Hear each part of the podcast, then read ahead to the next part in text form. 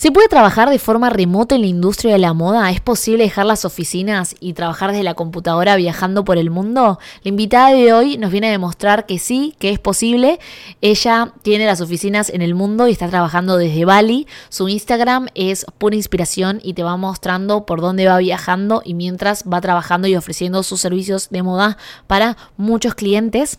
Ella es Pia Álvarez, es peruana, tiene 33 años, siempre supo que se quería dedicar a la moda, pero estudió comunicación, marketing y publicidad en su país. Pero su pasión por la moda era tan grande que decidió volar a París para poder cursar un programa intensivo dedicado al diseño de moda. Trabajó para Vera Wang desde Nueva York. También trabajó para Isabel Marant y Jacquemus. Y fue en Jacquemus donde se dio cuenta que adoraba lo que hacía, pero no quería vivir solo en París y no quería estar encerrada en una oficina. Así fue como fue a trabajar a la COS porque quería tener una visión mucho más internacional. Pero esto coincidió también con la pandemia y se dio cuenta que ella quería viajar mientras que trabajaba para la industria de la moda.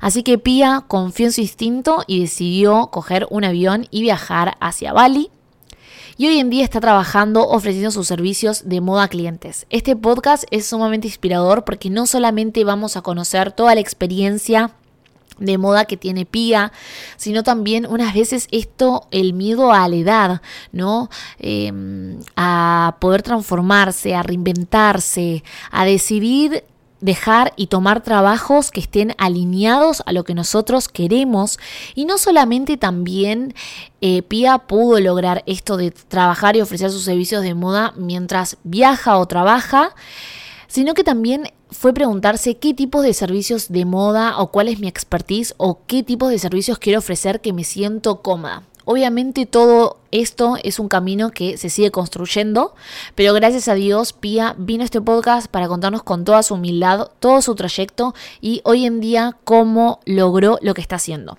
Así que espero que puedas disfrutar este podcast y no te olvides de valorarlo en la plataforma en que lo que estés escuchando y también dejarme algún comentario para poder seguir creando mucho más contenido.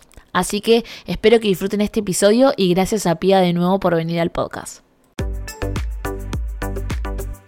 Bienvenidos a la tercera temporada de Trabajando en Moda. Soy Denise Afonso, 3D patronista digital y diseñadora técnica de moda con más de 8 años trabajando en el rubro de la moda.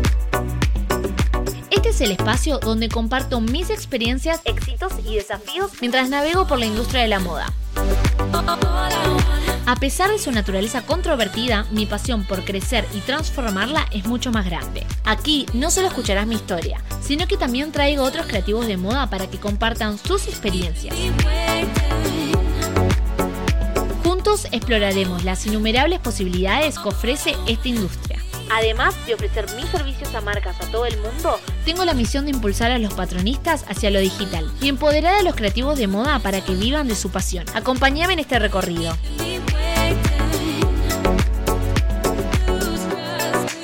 Este podcast es para poder inspirarte y ayudarnos entre nosotros.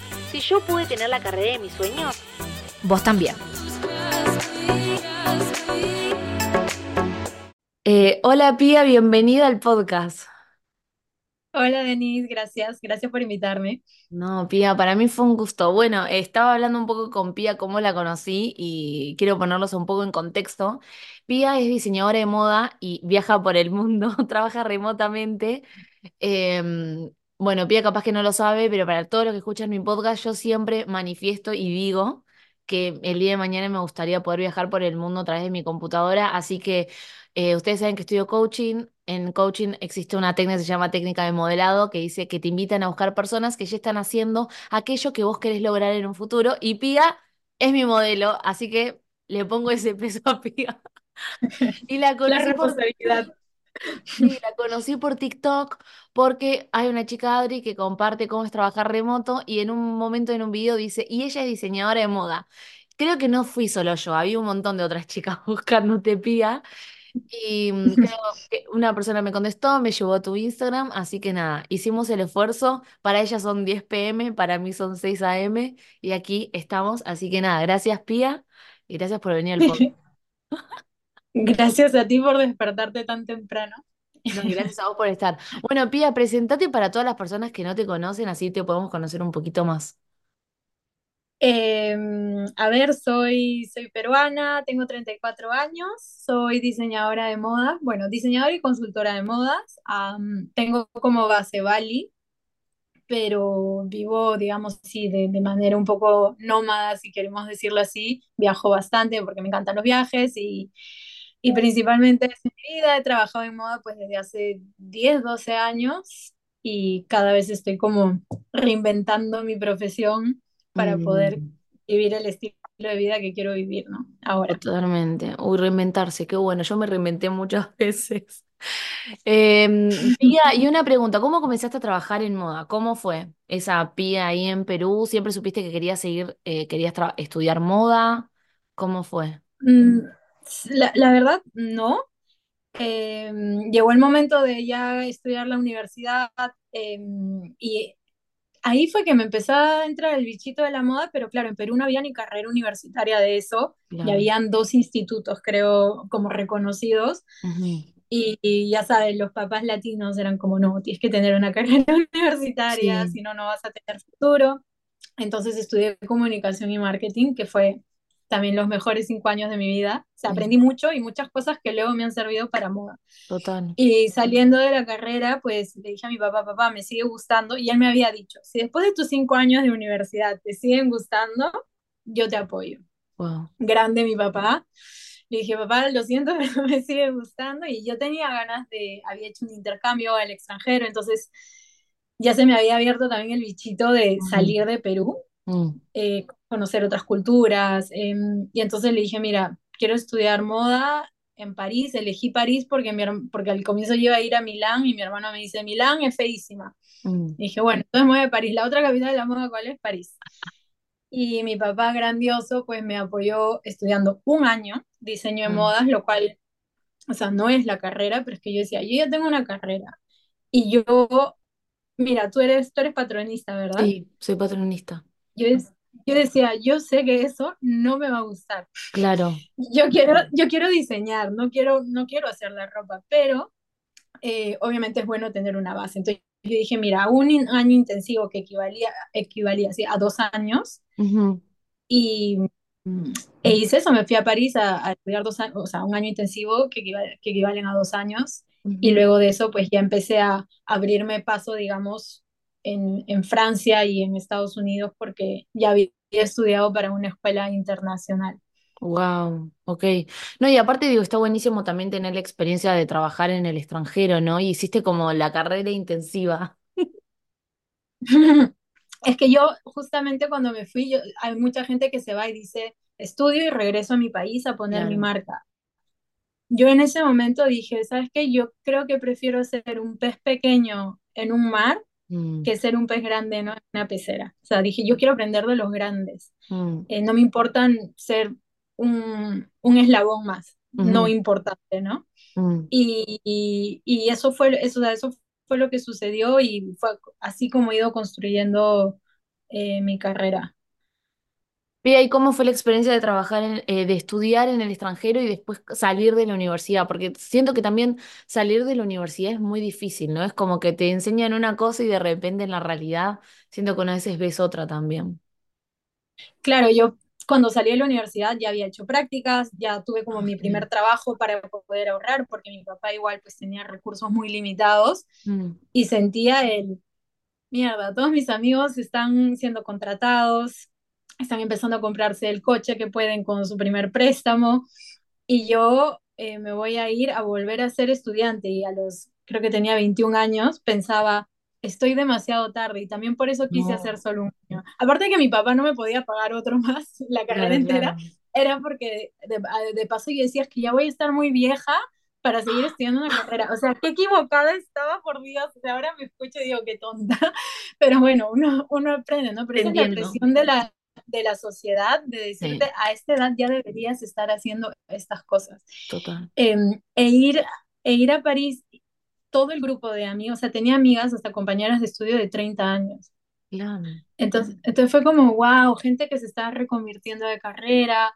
Mm, Entonces fue como, sí, a- abrirme a otro mundo. Fue también un poco de decepción, te soy sincera, de no me pareció la mejor calidad de enseñanza, pero el entorno en el que estás, Fashion Weeks, eh, ¿no? Haces prácticas gratuitas, ¿no? Obviamente no te pagan, pero eh, prácticas no pagadas en, en las Fashion Weeks, en los backstage, con agencias de PR, todo esto era mm, como me nutría yo así, museos, eh, cosas que no hubiera tenido en Perú. Entonces yo siempre digo, y luego yo he tenido practicantes peruanas y su educación me parece top, o sea, me parece muy, muy buena a nivel de, de diseño.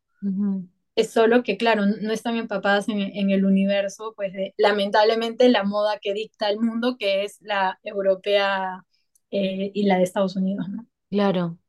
Pía, ¿y cómo fue tu primer trabajo? ¿Cómo saliste de, de la facultad y comenzaste a trabajar? De moda, quieres decir. Ujú. Eh, mi primer trabajo fue, a ver, mis primeras prácticas importantes, por así decirlo, fue en Vera One en Nueva York. Ay, Y fue wow. porque yo, claro, yo ese año que estudié dije, yo tengo una desventaja que es no tengo tanto dinero. Entonces yo no puedo hacer las colecciones como hacían mis amigos porque yo no tenía ni dinero para las telas. O sea, Claro. entonces decía, yo tengo que compensar eso con trabajo duro. Entonces, eh, práctica no pagada que había, yo me metía porque quería tener como experiencia en el CV de decir, pues estaba en el desfile de no sé quién, así sea cambiando a la modelo de falda. Sí, sí, sí.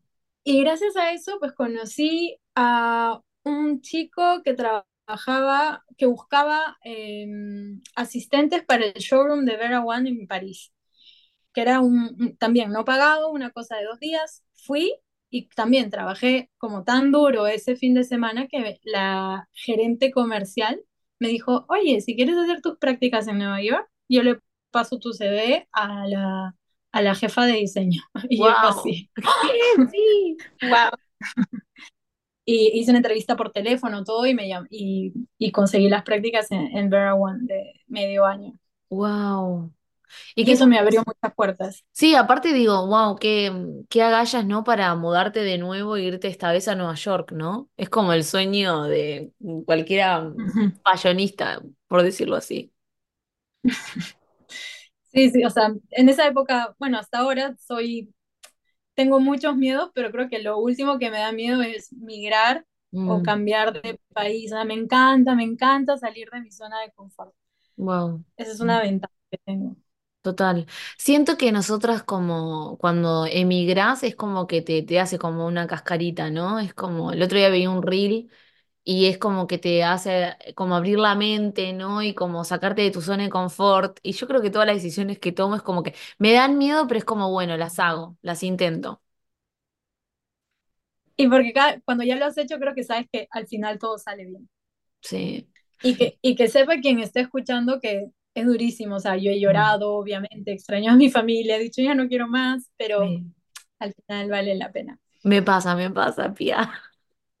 Pero bueno, Estamos eh, en lo mismo. sí, estamos en lo mismo, estamos en lo mismo. Cuando uno migra es, es, es difícil, nadie te lo cuenta.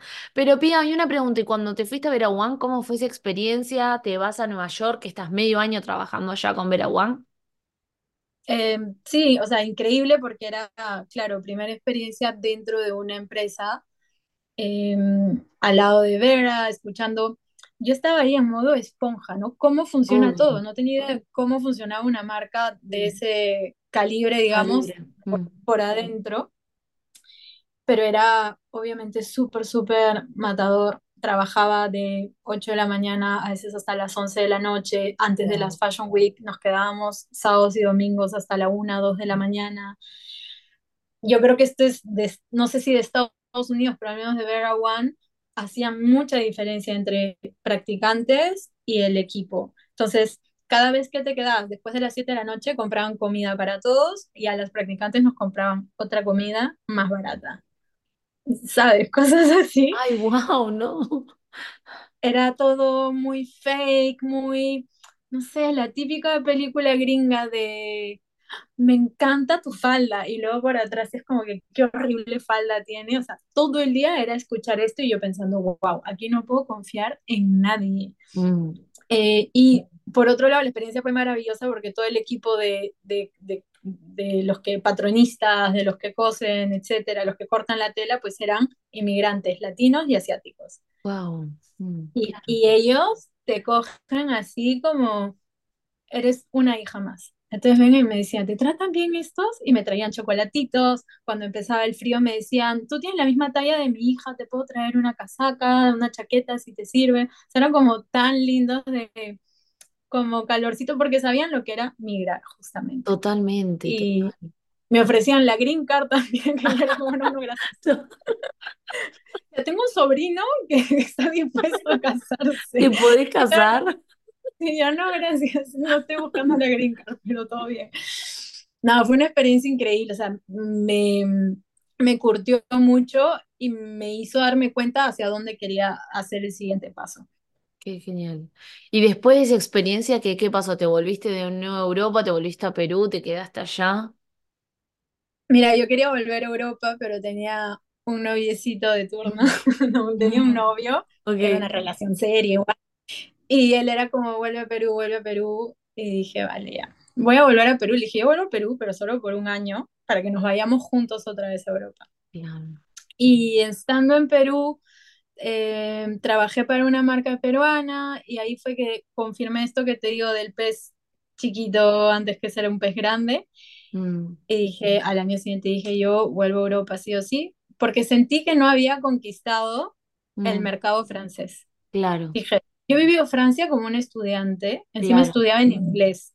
Yo quiero hablar francés como si fuera mi idioma. Yo quiero ser una, no quiero ser una, ¿cómo decirlo? Una expatriada, quiero ser como una más. Una más, Y ok. quiero, y, y entonces volví a Francia Ujú, y empecé a postular a, a trabajos, a prácticas, a pesar, o sea, ahí yo ya tenía creo que 24 años Sí. y decía, si vuelvo a Francia, no tengo experiencia en Francia de, verdad, entonces no me van a querer contratar. La forma más fácil de entrar a una empresa es por prácticas y que luego me contraten. Mm, Y nuevamente te entra el a tus 24 años, ¿qué estás haciendo? Haciendo prácticas, ya estás demasiado vieja, pero lo hice y, y, y me funcionó tal cual la técnica. O sea, hice, entré en Isabel Marant, seis meses de prácticas, luego me contrataron, asistente, coordinadora, manager. Wow. Hiciste como toda la carrera en la marca, Sí, o sea, fue bastante corto, ¿ah? Fue como tres años, creo, pero sí, ascendí pero buen bastante tiempo. rápido. ¿Y aprendiste francés? Lo logré. Sí, Vamos. sí. Bueno, qué El bueno, mayor amiga. reto. Y em, te- digo, siento que tenemos algo contra la edad, ¿no? Eh, o sea, yo en el podcast cuento que antes de diseño de moda estudié em, abogacía. Oh, wow. Y estudié dos años y me acuerdo que No sé, tenía 19 20 cuando dejé abogacía y aparte tenía muy buenas notas, todo porque me encantan los libros y de repente fue, no, voy a estudiar diseño de moda. Toda mi familia como, mi abuela es como, se va a morir de hambre esta chica, se va a morir. Y mm, obviamente que no te lo dicen de maldad, te lo dicen porque te quieren cuidar, obviamente eso lo entiendo. Pero y aparte yo también, yo decía, ay, entrar con 20 21 años a diseño de moda, pero qué vieja que estoy. Y aparte yo tenía chicos que iban a privadas y las privadas, viste que son, no sé, cuatro añitos, se reciben súper rápido. Y yo veía que todos empezaban a recibir y yo tipo entrando en la pública. Ya. Y al final, obviamente, no te arrepientes. No, no, no, no, no, porque como contenta de la educación, contenta de todo lo que, de todo el recorrido, pero uno ya te lo está diciendo con ah, 10 años más, ¿no? Pero yo siento Sí, que hay algo, o por ejemplo me mandan mensajes como, no, estudio medicina y yo siempre quise estudiar moda y nunca me animé y tengo 24 y es como, ¿y qué tiene? O sea, yo conozco gente que, no sé, yo, yo conozco gente que migra con 40 años y con hijos. ¿no? en mi familia, mis tíos lo han hecho y, y yo digo, eso es el verdadero, la verdadera valentía. Porque Total, nosotras, por último, no teníamos nada que perder. Lo peor, volvías a la casa de tus papás, a tu país, ¿no? Totalmente. O sea, yo cuando me vine acá a Canadá vendí todo, me acuerdo, lo peor que me podía pasar era volver a la casa de mi mamá y decir, bueno, no sé, me fue mal. Y ya está, o hay una enseñanza, un aprendizaje. Pero, o después también con, entrevisté a Paola, que también es diseñadora de moda y ella emigró a España a los 40 años. O sea, siento que los años son nada más un número y también un estigma que le pusimos en cuanto a la sociedad. Y yo digo, a los 50, a los 60 años vos podés ir a estudiar moda y podés cambiar. O sea, yo no sé qué hago acá cuando tenga 50, no sé, puedo hacer otra cosa capaz, no lo sé. Y es más, eso es como lo emocionante, ¿no? Yo, yo siempre digo, el día que, que sea millonaria, si algún día lo soy, como que me encantaría estudiar, a mí me encantaría estudiar medicina, me encantaría estudiar psicología, o sea, Ay, a mí después también. ejercer, no ejercer, ¿por qué no?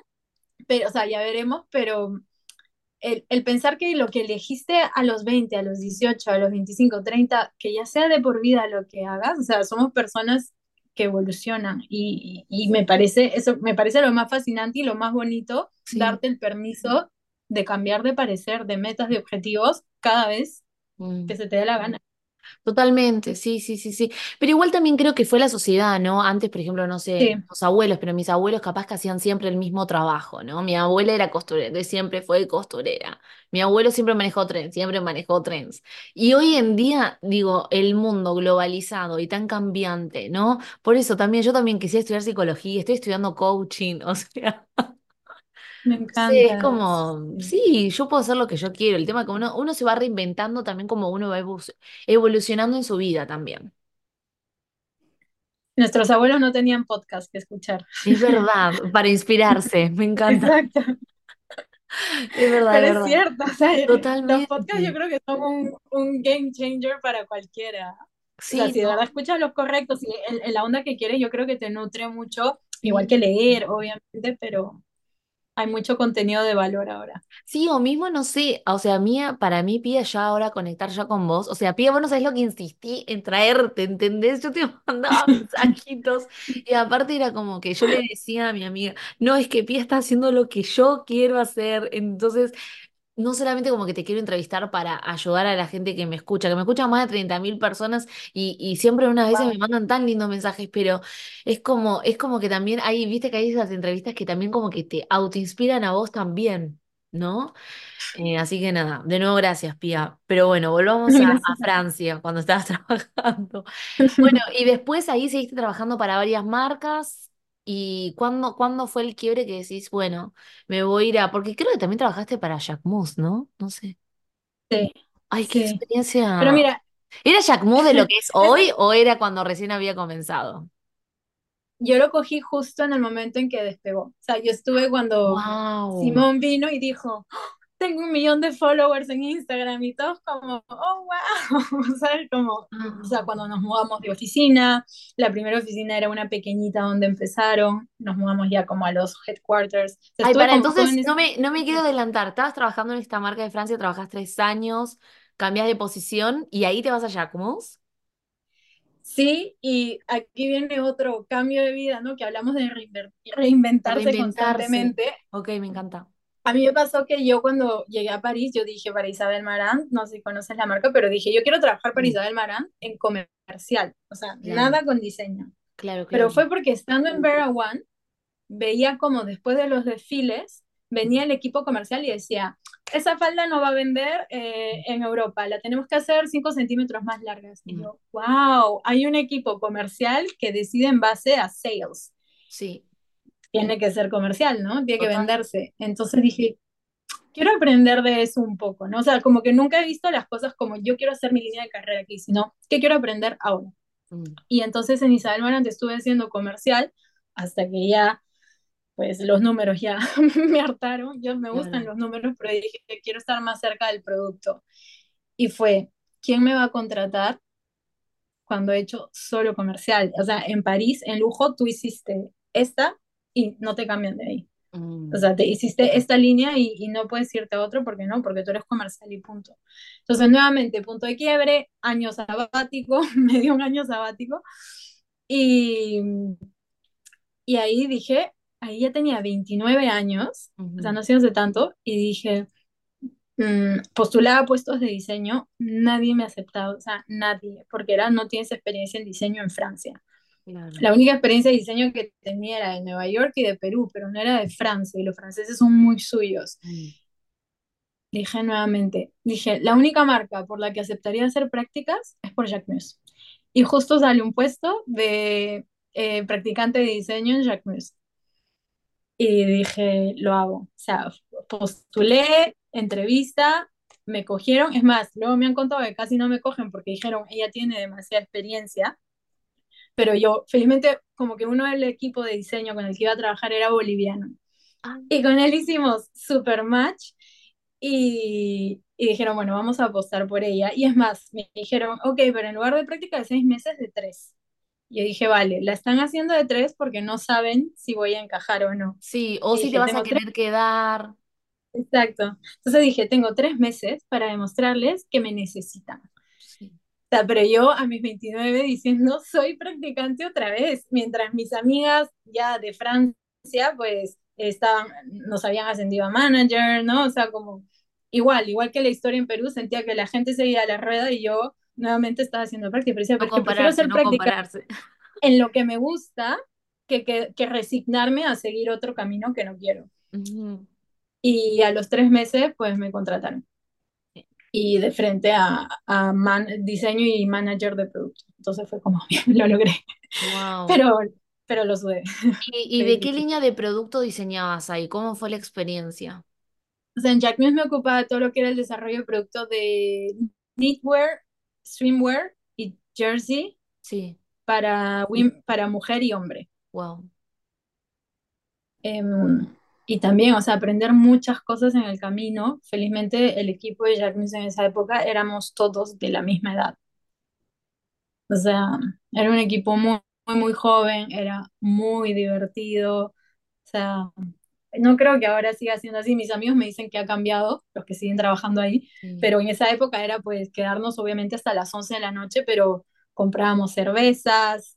Eh, en eso hacíamos, con Simón también, hacíamos juegos en la oficina, tipo, poníamos una, una pista de plástico, por ahí una bolsa, bolsas de plástico sí. como en una pista, dábamos jabón con agua y jugábamos a deslizarnos mientras comábamos pizza y luego nos íbamos a discotecas, o sea, era un equipo muy unido, muy divertido, mucho trabajo también, pero Obvio. una experiencia muy, muy buena. No, sí. Y después de esta experiencia fue que dije miércoles, yo lo que quiero es viajar por el mundo, yo no quiero quedarme en París toda mi vida, pero me encanta esta empresa, ¿qué hago?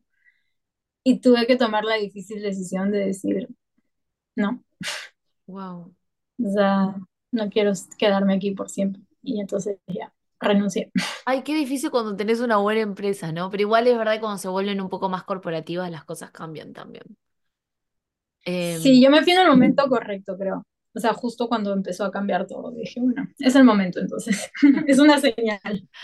Pía, ¿cómo es que te agarra como el bichito, como decimos? ¿O cómo fue que te apareció que, bueno, quiero viajar por el mundo o quiero ser nómade? O sea, ¿pensabas que era posible, que no era posible o cómo, cómo fue?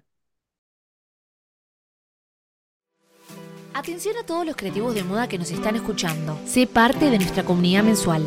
Estoy emocionada de invitarte a unirte a mi newsletter exclusivo para creativos de moda. Una vez por mes te voy a mandar novedades, inspiraciones, reflexiones, incluso clases gratuitas y también un montón de valiosos recursos directamente en tu bandeja de entrada. Así que si te querés suscribir, no te olvides de dejar tu mail y suscribirte hoy mismo en el enlace que te estoy dejando en la descripción de este episodio.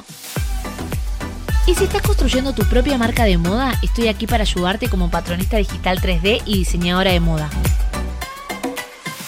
Agenda una cita conmigo a través del enlace Trabaja conmigo también en la descripción. Ahora sí, regresemos al podcast.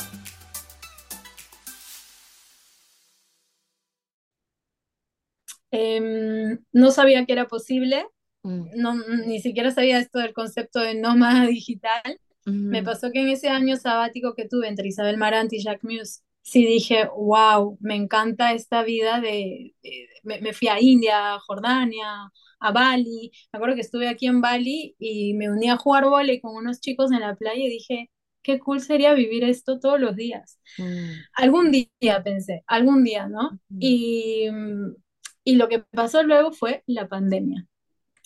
En la pandemia estando en Jack Muse. Y, y también fue otra vez sentir el wow, qué chévere trabajar desde casa, qué chévere tener esta libertad. Ahí fue que decidí irme de Jack Muse y dije, ok, yo creo que quiero irme a Asia. Como no pensaba que era posible viajar, Sí. dije, al menos quiero cambiar de aires, quiero vivir una cultura nueva, quiero irme a Asia. Entonces dije, ¿cómo puedo hacerme más valiosa en Asia? Necesito ser más internacional. Jack Muse era todavía muy francés. Mm, Entonces me fui a Lacoste, cogí un contrato corto en Lacoste ujú. porque Lacoste pues tiene productores en, en todo En todo el mundo. Mm, Sí, o sea, la costa es como, vale, ya. Sí.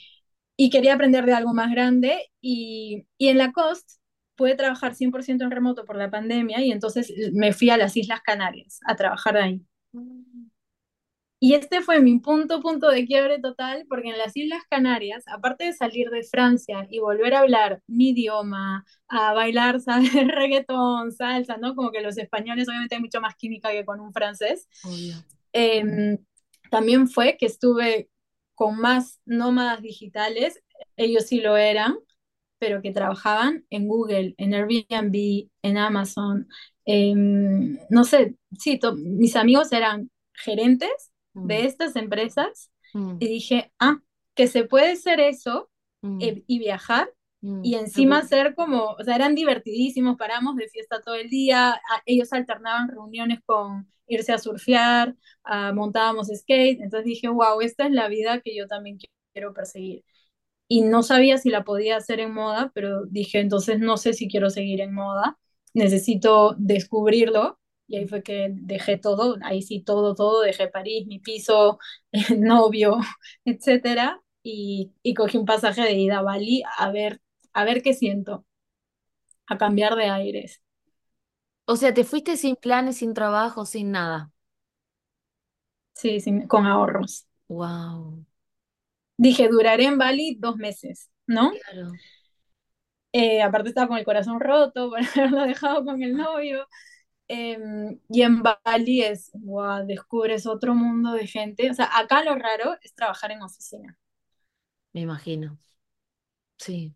Y ahí, Sí, todos los como, nómadas digitales ahora mismo están en Bali. Yo digo, ¿qué está pasando allá? total, total, se ha vuelto un, igual que Lisboa, ¿no? Se volvió un, un clúster ahí de, de nómadas. En general, de gente que invierte, de gente que no está siguiendo pues el, el camino, digamos, eh, Convencional. convencional. Sí, sí, Sí, sí. Pía, ¿y cómo fue esa experiencia? Te vas dos meses y ahí qué otro quiebre hay. Había muchos quiebres, pero bueno. demasiado quiebre. Mi vida cada dos años es un quiebre fuerte. Al punto que mis papás ya, los pobres, yo les cuento tres meses después dónde estoy. En Bali pasó que, mira, llegué y fue mm, conocer mucha gente que trabajaba online Mm, o que invertía, mm, entonces no tenía el trabajo de oficina y entonces era vivir de fiesta, de viajes, y estaba todavía en plan, no sé qué quiero, yo pensaba, pondré mi marca, entonces me iba a, mm, me interesaban mucho las joyas en ese momento, entonces me iba como donde un, una- un señor local de aquí que en su casita me enseñaba a hacer joyas wow. a mano. Entonces, como que yo estaba en ese plan de, a ver, quiero aprender cosas y, y ver a, a dónde me lleva. Y en eso me, me cae del cielo literal, una chica me dice, hay una oferta de trabajo de diseñadora aquí en Bali. Y yo dije, bueno, escribiré. Y, y era una marca francesa, pero basada en Bali. Wow. Justo. Y me, sí, me contratan y yo estuve a punto de rechazarlo porque dije, yo no quiero, o sea, esto no es lo que quiero, yo no quiero volver a trabajar para alguien en oficina. Dije, bueno, dinero es dinero, tampoco puedo vivir así. Y entonces acepté y fue, fue muy, muy bonito porque aprendí mucho más de la cultura balinesa Mm. porque trabajaba con 80 y 80% de personas ba- balineses o indonesios. Entonces fue muy bonito como experiencia, pero confirmé lo que yo ya sabía, que era, yo no quiero trabajar en oficina, yo quiero tener la libertad que tienen mis amigos. Mis amigos Claro, eran, vámonos a, esta marca, esta francesa tenía fábrica ahí. Tenía oficina. O Ah, sea, la dueña es francesa y la marca es como considerada francesa, pero en verdad es 100% balinesa. Es una, es una francesa que a sus 20 llegó a Bali, cuando Ah, Bali no había wow. nada de marcas, Claro. y ha hecho que su marca súper bien. Y ahora es como una de las marcas más conocidas aquí en Bali. Pero no, era 100% oficina aquí. Entonces también interesante, ¿no? La experiencia de cómo, o sea, la diferencia de trabajo entre París y Bali. Nunca he tenido tan poco estrés en un trabajo. de que si algo no sale, no pasa nada. Va para la siguiente temporada, yo, "Oh, ok. Pero bueno, no era la vida que yo quería y al final pude negociar con ella trabajar en remoto y estar como freelance. Y así fue como, como empecé. Fue como tu primer trabajo freelance, por decirlo así. Sí, ¿Seguís trabajando con ellos o ya todavía no? ya no porque yo era la única que trabajaba en remoto Ah. y un poco que si no forma parte de la cultura de la empresa, mm, es muy complicado hacer cosas. Sí, produce también roce capaz con los compañeros, ¿no? Porque, porque hay una que está trabajando remoto y nosotros no. Sí, incluso la dueña me decía, no, yo no te puedo dar esto, no sé, por ejemplo, te, te regalan ropa, ¿no? Y me decía, no, a ti te vamos a dar menos ropa porque no es justo para los demás que se vienen a la oficina. Y yo, Entonces, si ya desde la dueña hay esa diferencia de eh, De, em- de te empleado estamos también. haciendo un, estamos haciendo un favor, ¿no? Yo sentía Ah, que para ella me estaba haciendo un favor porque me- ella me decía, es que yo te necesito. Eh, yo le decía, ya, pero tú no estás cómoda con esta situación. Y me decía, no, pero te necesito. Le decía, pues, ok, pero deberías encontrar a alguien, o sea, sinceramente, ¿no? Yo, hasta que yo también le dije, mira, o sea, me encanta la marca, me encanta el equipo, pero creo que tú serías más feliz con alguien más y, y, y es lo justo. sí. Y está. Mm. Está bien, está bueno también saber qué, qué es lo que va alineado a vos y lo que no. Eh, y Pía, y a partir de ahí te abrió la cabeza y decís, bueno, empiezo a ofrecer mis servicios tipo freelance. Sí, pero ha sido un proceso duro Mm. de, mm, lo conversábamos antes, ¿no? De cuánto cobro, freelance de qué, Oh, de sí. solo diseño, eh, para diseño todo el mundo quería, quería igual que esté presencial, Eh, me llamaban headhunters de Australia, Mm, pero para que me mude a Australia, entonces yo decía, "Uf, irme a Sydney, yo no quiero vivir ahí, mm, entonces ha sido todo un proceso de ir probando, ok, ¿en qué puedo ayudar? Dije, ok, por ejemplo, ayudé a una marca de Hong Kong para hacer sourcing en Bali, lo odio. Me di cuenta que el sourcing lo odio, o sea, lo conozco de, pero lo odio. Entonces fue como que esto yo no lo vuelvo a ofrecer porque si no lo disfruto, no no, creo que yo esté dando el mejor servicio tampoco y no es justo. Em, y así poco a poco he ido descubriendo lo que, lo que sé, lo que me gusta, lo que más valoran de mí.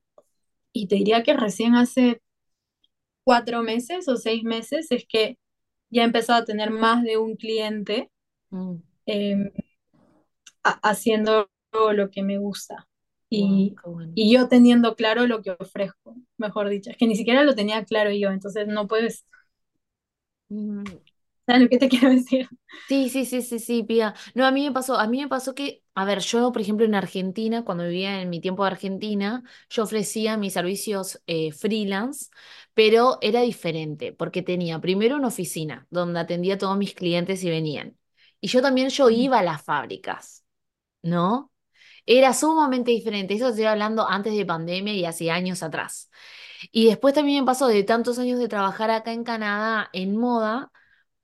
Y aparte cuando, claro, yo soy patronista digital y por más que hagas todo en software o algo, te quieren ahí porque vos tenés que ver las cosas y es como que, bueno, yo entiendo todo. Y viste que hay marcas que las startups generalmente siento que son un poco como más em, como open mind. Y después Sí. las otras, las más viejas, es como las que más cuesta explicarle qué está pasando, que hasta vos incluso le decís, hay software 3D, y bueno, no sé, como que dudan de toda la tecnología, ¿no? Como que ellos todavía no, no, no están viendo y nosotras somos como las locas de la empresa. Em, y me pasó cuando en noviembre dije, bueno, me voy a lanzar a hacer mis, mis servicios freelance. Gracias a Dios agarré un montón de clientes, como te dije, pero te dije, claro, pero no, no, pero igual estos clientes todavía no me dan la suficiente plata como para decir, sí, vivo de esto totalmente, ¿no? Como que todavía sigo- tengo que seguir dependiendo de, de una marca, em, que igual está buenísimo y creo que todo tiene como sus tiempos, pero... Es como que nadie te cuenta, porque también hablaba con Pau, que es una chica que vino a mi podcast, que ella es freelance, pero hace años. Ella igual no viaja, está en España, pero ella me contaba, ¿no? Como que hay que hacerse su nombre, como que después te tenés que ir haciendo como los clientes. Y esto mismo también como vos decís, lo de qué servicios voy a ofrecer. Y digo, qué importante que es eso. Porque si vos sos diseñadora, podés hacer búsqueda de tendencia, podés hacer análisis, podés hacer la, armar la matriz de colección. Pero capaz que eso no es lo que a vos te gusta, capaz que a vos te gusta más otra cosa de la parte de diseño. Y es como, ¿qué servicios puedo ofrecer y qué me voy a sentir cómoda, cómo los voy a cobrar? Y algo que también me pregunto es, ¿cómo hacer para no tener todos esos paisajes hermosos? y no sé, tenés que trabajar y tenés un paisaje re lindo, o te invitan a viajar y vos decís, ¿qué hago? No sé, a mí me costaría mucho eso.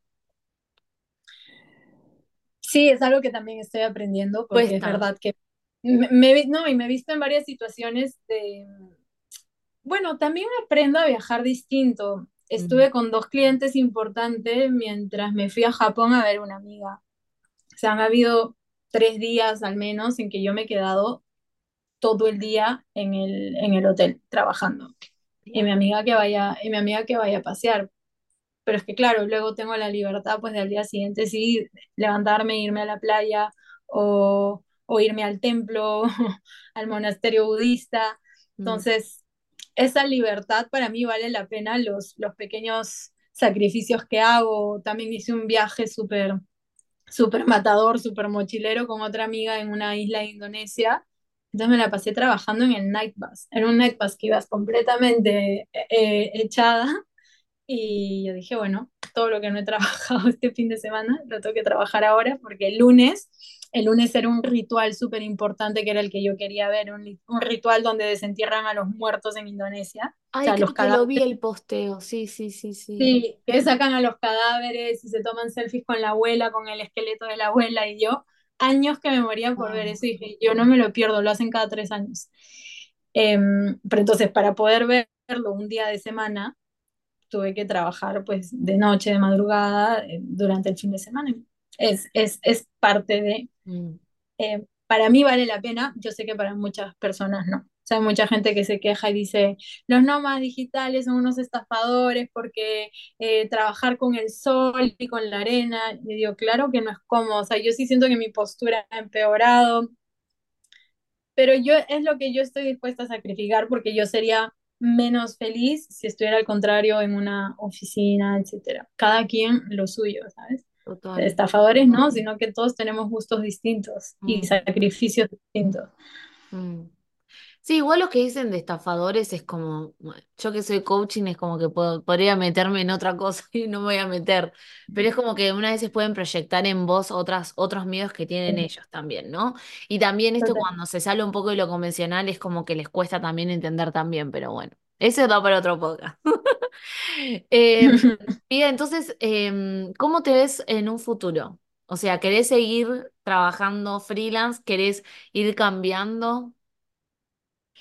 Em, me gusta lo de freelance, pero justamente ahora estoy trabajando, mejor dicho, planteándome proyectos en ahora mi siguiente paso es cómo puedo no depender de esto, cómo no intercambiar mi tiempo por dinero. O sea, quiero tener ingresos pasivos. Mm, Porque, por ejemplo, ahora me pasa que estoy como con cinco clientes y ya, a veces me, me voy a dormir a las 4 de la mañana porque aparte un cliente está en Perú, otro está en Rusia, otro en Dubái, otro en España y uf, claro. horarios me escriben todo el día y a veces pues sí siento que es importante contestar en el momento y, y estoy dispuesta a hacer el sacrificio ahora, pero digo, no quiero vivir así siempre. Entonces estoy viendo otras maneras y sobre lo que decías de cómo ser en cómo lograr tu carrera en remoto, para mí fue, después de tanto intentar y de ver que no habían tantas proposiciones, por ejemplo, de diseñador en remoto, dije, ok, necesito diversificar. Mm, Entonces, ahora trabajo, digamos que con la mitad de clientes haciendo diseño y dirección creativa, pero con el resto es más consultoría, business, estrategia de colección. No, dije, ¿qué más sé? A ver, ¿qué más sé aparte de diseñar? Sé hacer esto, esto, esto, esto. Y dije, ok, esto es más factible de poder hacerlo en remoto y de conseguir más clientes así. Entonces, lo, hasta te diría que lo que más dinero me trae, no, será un cincuenta-cincuenta ¿no? ujú, Pero um, diversificar para mí ha sido la clave. También a veces doy como consultorías business to business, son llamadas de una hora a través de una agencia que te conecta con empresas que no pueden decir su nombre porque están haciendo investigaciones de mercado. Eso tampoco es que me traiga mucho, pero es otro ingreso adicional, ¿sabes? Y, y Claro, poco a poco quiero como ir agregando cositas que van sumando a, a lo que hago, al cóctel de lo que hago Mm, y que yo siento que aunque de eso no sea lo que vaya a vivir toda mi vida, me va a ayudar a abrir otras puertas y darme cuenta, ok, hacia dónde quiero evolucionar mi, mi carrera para poder seguir teniendo el estilo de vida que quiero tener. por ahora. Total, ¿no? Y aparte también siento como que es esto, como probar, es como una prueba y error, y vos nunca sabés de si algún servicio encontrás algún otro nicho y decís, bueno, voy por acá. Exacto. Es Es como una prueba error, ¿no? El pre- poner el precio, que es como yo te decía antes de empezar el podcast. Dije, sí, creo que hice estos trabajos, pero los cobré mal. Ya me ha Pero bueno, pasado también. sí, es como toda una, toda una construcción. Em, Pía, y una última pregunta, ¿cómo es vivir en Bali? ¿Cómo, cómo es que tenés internet en todos los lugares allá en Bali? O sea, trabajás, te conectás la compu y te conectás a Wi-Fi, ¿cómo, cómo es? Sí, Bali en ese sentido es un, un paraíso, tal vez por eso hay tanto nómada por aquí. O sea, Bali tiene muy buena infraestructura. Ujú, De verdad, aquí encuentro absolutamente de todo.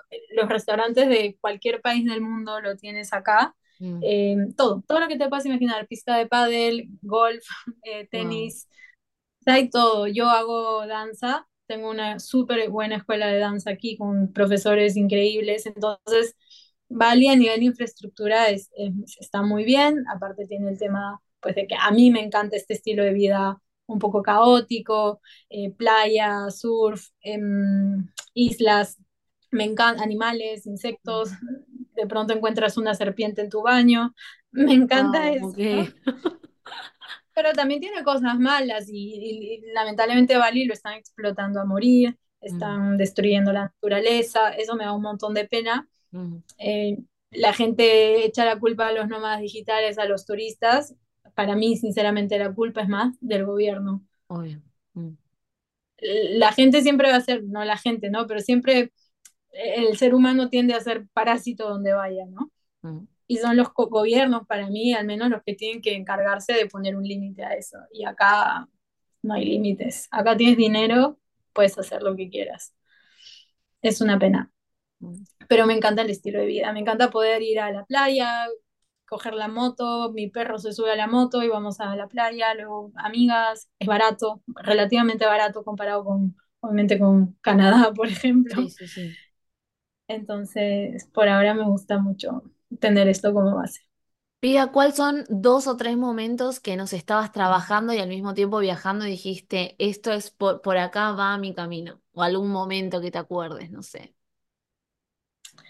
Em, para mí ha sido, mira, hay, hay varios. Hay uno que es Em, lo que pasa es que yo también lo he buscado un poco, ¿no? Este año, mientras he ido viajando, como ya puedo viajar tanto, he dicho, quiero que mis viajes tengan un propósito, porque conocer por conocer, como un poco ya suena feo, pero me aburre. Mm, Y entonces, cuando fui a Sri Lanka, cada vez que voy a un lugar busco ONGs, moda.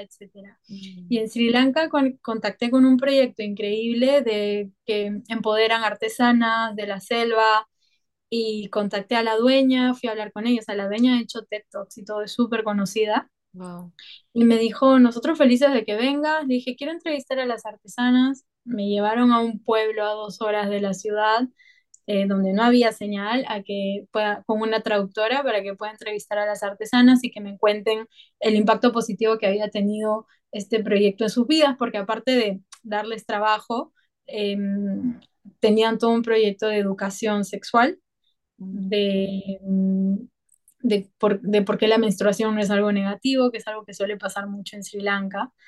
Eh, se les, se les considera impuras a las mujeres y las maltratan en las casas, hay mucho problema de alcoholismo por parte de los hombres, entonces hay abusos domésticos. Y las artesanas, gracias a estas capacitaciones y estos talleres que, que les da esta ONG, han podido mejorar su calidad de vida. Entonces, esto, el estar entrevistando artesanas en la sala de Sri Lanka, eh, luego trabajando viendo elefantes, era como, wow, o sea, esto era lo que quería y esto es lo que no quiero dejar. O sea, creo que no, no me metería a una oficina nunca más no. por esto. Me encanta tener esa posibilidad. Qué lindo, Pía, bueno, me encantó. Eh, me encantó este podcast y algo que me estuve acá anotando tipo palabras, pues siempre me gusta hacer como un cierre, pero me encanta eso como de reinventarse, que no hay un momento o una edad tampoco para reinventarse o bueno, lanzarse a hacer lo que uno quiere. Me encantó cuando dijiste, vuelvo a Francia porque quiero tener la experiencia, voy a aprender el idioma, voy a hacer una más, que eso también siento que también fue como un momento de mucha valentía. No compararse tampoco.